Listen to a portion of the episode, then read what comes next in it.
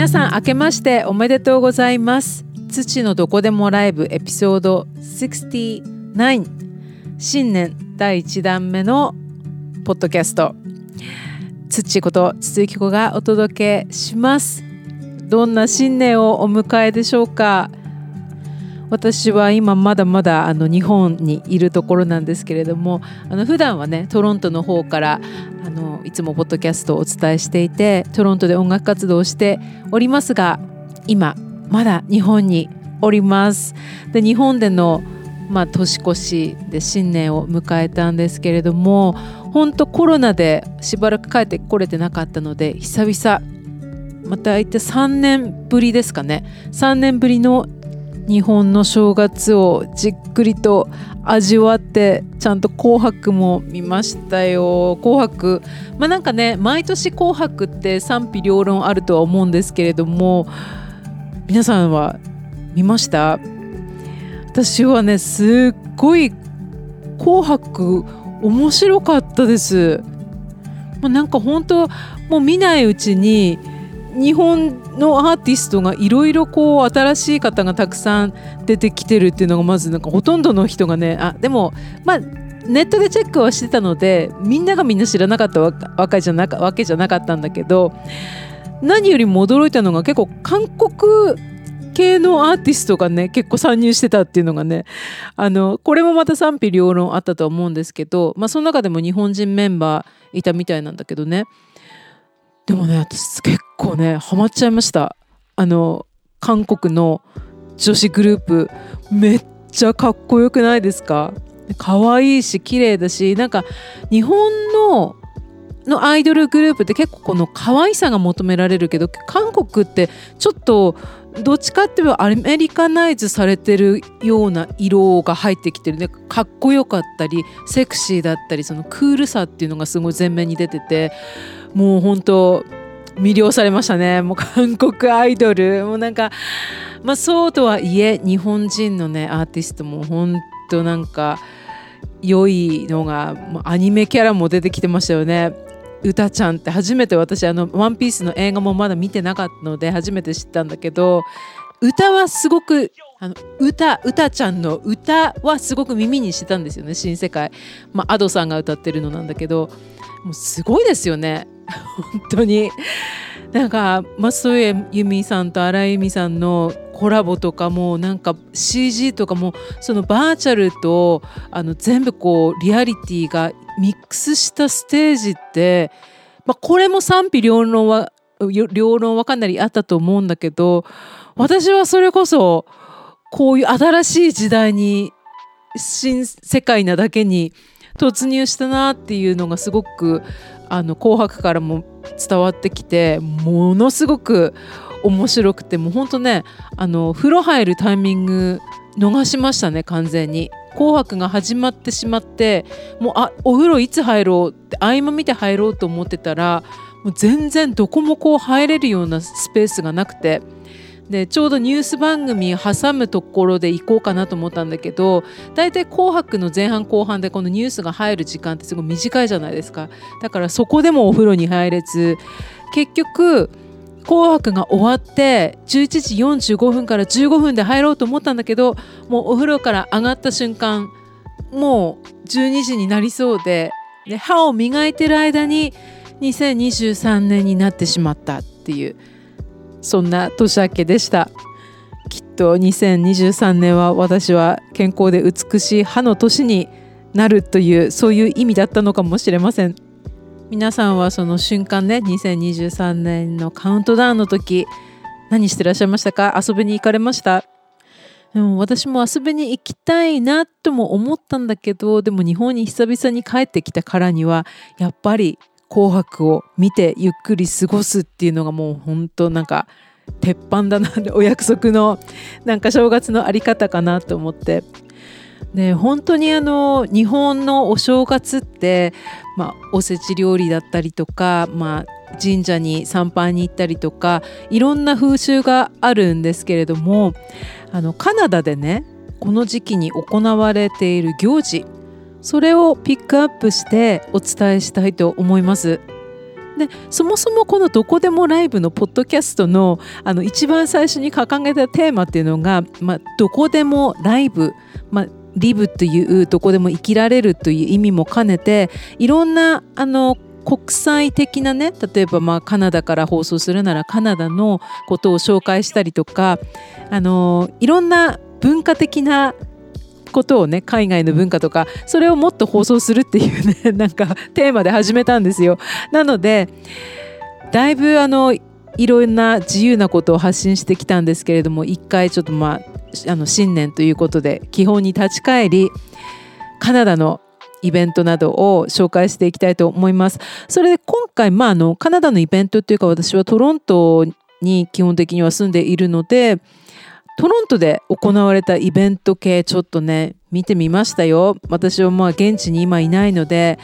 あのトロントで発信しているねあのインスタだったりとかブログ記事だったりとかねネットの記事とか見て今何やってんのかなと思って見てみましたらやっぱりわけのわかんないことしてましたよ。新年から。あの大体カナダってあの、まあ、寒いじゃないですか。北国なので。で、まあ、私も北国の出身ではあるんですけれども東北地方の出身ではあるんですけれども、まあ、カナダって国がもう寒い全体が寒い国で、まあ、しつこいけど寒いんですよ。でもでもその寒さの中で人々が何をしたいかというと裸になりたいっていう謎のイベントがありまして毎年。であの正月っていうか、まあ、カナダでは、まあ、どっちかっていうと、まあ、北米の方ってあの、まあ、その移民がたくさん多い国なのでその国のなんかこう文化にもよるとは思うんだけど一般的にクリスマスの方が年末の方がすごいお祭り騒ぎであんまりこの1月1日の元旦ってあのさらっと迎える感じなんですよね。でも元旦の日にさらっとしてないイベントがありましてそれがあの、まあ、先ほども申し上げたように脱ぐんですよあの水に飛び込みたがるんですよねでもこれ日本でもね寒中水泳とかやってるあのやってると思うんですけどカナダだとなんかもうちょっとこうカジュアルにこう、まあ、その辺の湖に飛び込んだりですとかね。あの、まあ、湖沿いじゃ海にとかあるのかなどうなんだろう。死んじゃいそうですよね本当にこんな寒い中飛び込んだら。でまあポーラーベアスイムとかって言うんですけどポーラーベアも北極熊ですかね。熊になっちゃえ的な感じですか？あの 私はなりたくないんだけどあのそういうイベント、まあ、水着にな水着とかあとはまあパンツとブラとか、まあ、下着とかになって飛び込むんですよ。で湖がある地域だと大概ねすごくメジャーに行われててでトロントでもパッと見たところちょっとイベントで上がってきたのが、えっと、レイクオンタリオの例えばサニーサイドビーチっていう結構ね私の住んでいる地域のところから若干ほど近いもうなんかうちからだと電車で30分ぐらいこう電車っていうかバスで30分ぐらい行くとあのサニーサイドビーチっていうところに行くんだけどもそこでも飛び込んでる方々の姿が 早速あのなんかねニュースとウェブニュースとかに載っておりましてあとはすごく意味不明だったのがスケートですよ。でカナダってその屋外スケートがすごく盛んで屋内もあるんだけどあの結構ね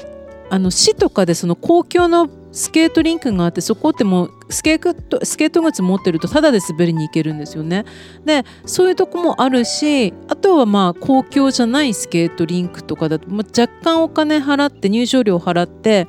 で滑れるとこもあったりするんですよ。で私もスケートはよくあのトロントに住んトロントに冬の間いる時はスケート靴買って滑りに行ってたんだけどあの一つねすごく面白いスケートリンクがありましてあの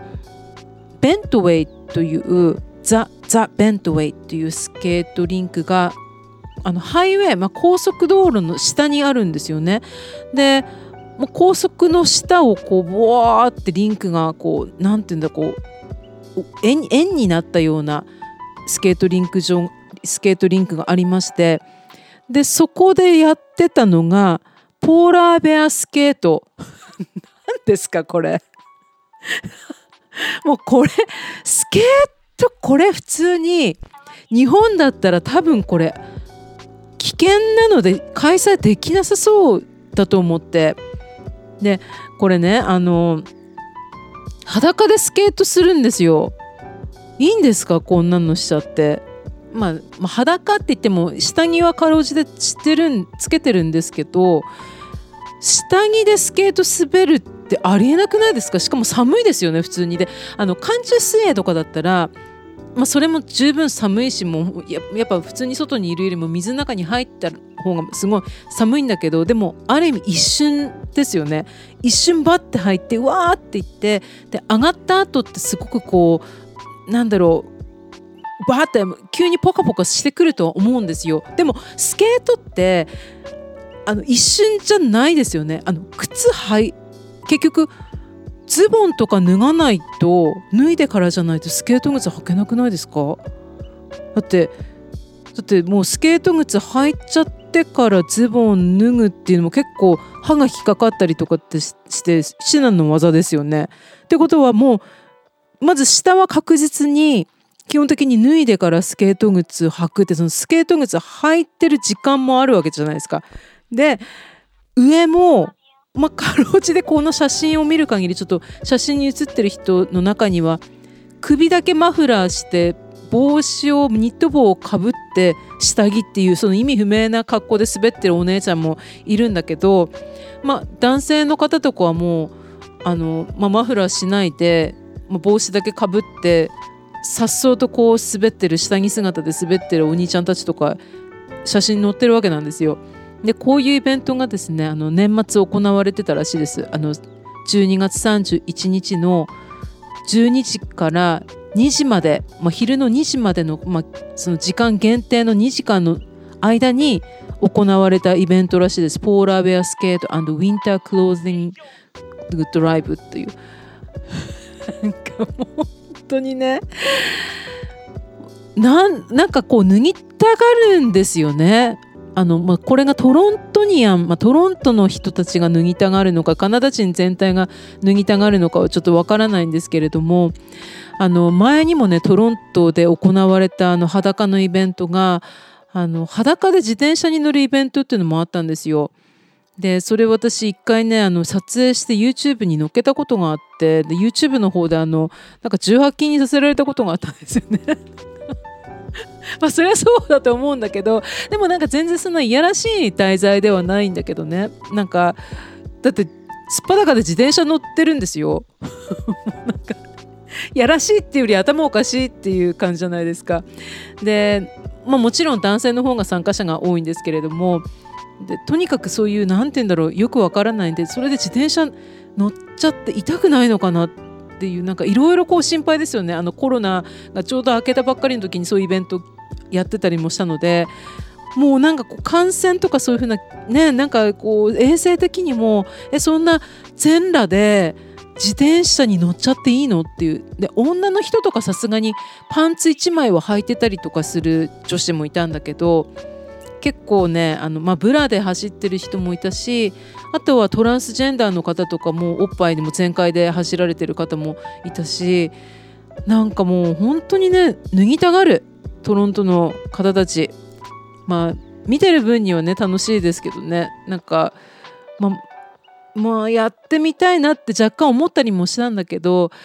でもさすがにこのポーラーベア関係あの冬に、まあ、寒中水泳だったりとか冬にそのスケートっていうのもなんか転んだら本当に危なくないですか？これ、まあ、よっぽど転ばない自信がある人しか滑れないですよね。痛い。もう絶対危ない。はあこれが本当に認められてイベントになっちゃってるっていうね。それもいろんな驚きがある トロント生活でした。ということでカナダで何が起こっているかなでちょっと気になりつつも日本での正月を満喫しまくっている私ツッチーなんですけれども皆さんはもう今年2023年の目標まあ英語で言うと resolutions もう立てましたでしょうか？私ねちょうど去年のあのポッドキャスト2022年始まった当初のポッドキャストでもお話ししたとは思うんですけれどもあのビジョンボードっていうのを作ったんですよね、まあ、今年はこれから作ろうと思ってるんだけどもで2022年の最初にそれを作ってで今1年経ったということで振り返ってみたんですよ。でまあ友達と話しながらこうこんなことをちょうど1年前にビジョンボードで書いたなって言ってで話してたらそれって何気に叶ってないって言われて友達にであそういえばそうだっていう話を今日してたんですよね。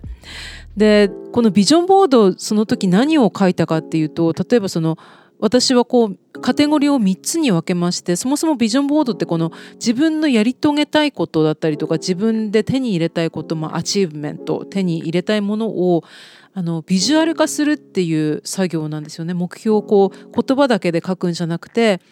いろんな切り抜きとかネットからのその写真とかをこう引っ張ってきて拝借してきてこうありたいっていう綺麗な家に住みたいんだったらこういう家っていうのをこうビジュアル化するっていうか犬が欲しいんだったらどんな犬が欲しいかっていうのをそこにもう写真貼るとかね。そういう作業をしてで私はまあ人間関係のカテゴリーとあと、まあ、自分の環境のカテゴリー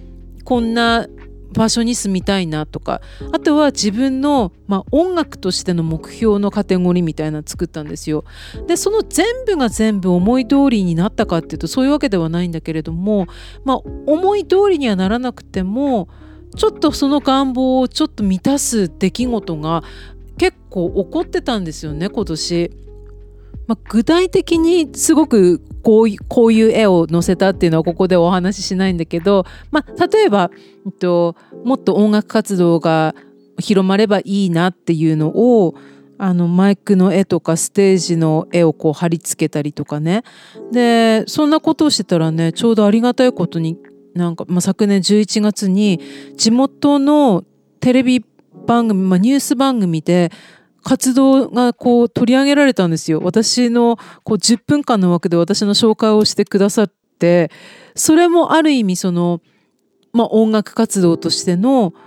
良かった出来事っていうかすごく自分にとってはまさかそういうふうなことが起こると思ってなかった出来事で。でまあそれが確実にビジョンボードを作ったおかげっていうのはそれは分からないけれどもでも少なからずとも自分の願望は叶ったわけなんですよね。まあ、その願望の叶え方はそれは分からないけどそれが自分で意図するものが来るかもしれないしもしかしたら意図しなくてもすごくいい話が来るかもしれないしみたいな。なのでこれね案外聞いてるんじゃないかと思ってなのでまあビジョンボードっていろいろ検索すると作り方がたくさん出てくると思うのでここではあえてどういうふうに作るかっていうふうな具体的な話はしないんですけれどもただなんかそのいろんなことをこうなんか願望がある時に一番大事なのってこうその時に自分があのあこれできないかもしれないっていうことをまず考えないでとにかくあこういうことがあると絶対楽しいだろうなっていう風なそのちょっと幸せだったりワクワクしたりその楽しい気持ちを感じながらあのビジョンボードを作るのがすごく重要っていうには本当に言われてますね。まなのでこうこれからねこう新年の目標を作る時に私も一度その自分のやりたいこととかを紙に書き出した後にまたビジュアル化本当にイメージとしてこう大きい紙でもいいし去年私は iPad で作成してそれをプリントしてラミネートしてこう壁に貼ったんですよね。いつでもこうすぐ見えるように。